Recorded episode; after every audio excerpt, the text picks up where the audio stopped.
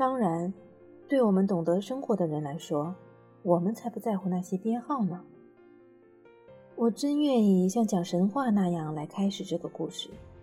我真想这样说：从前呀，有一个小王子，他住在一个和他身体差不多大的星球上。他希望有一个朋友。对懂得生活的人来说，这样说就显得真实。我可不喜欢人们轻率地读我的书。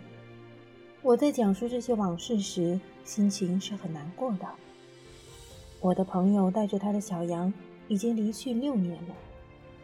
我之所以在这里尽力把它描写出来，就是为了不要忘记他。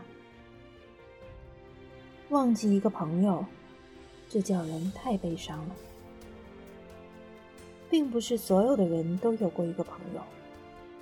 再说，我也可能变成那些大人那样，只对数字感兴趣。也正是为了这个缘故，我买了一盒颜料和一些铅笔。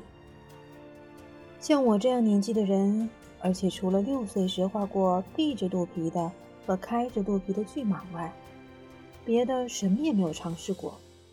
现在重新再来画画，真费劲啊！当然，我一定要把这些画尽量的画的逼真，但我自己也没有把握。一张画的还可以，另一张就不像了。还有身材大小，我画的有点不准确。在这个地方，小王子画的太大了些。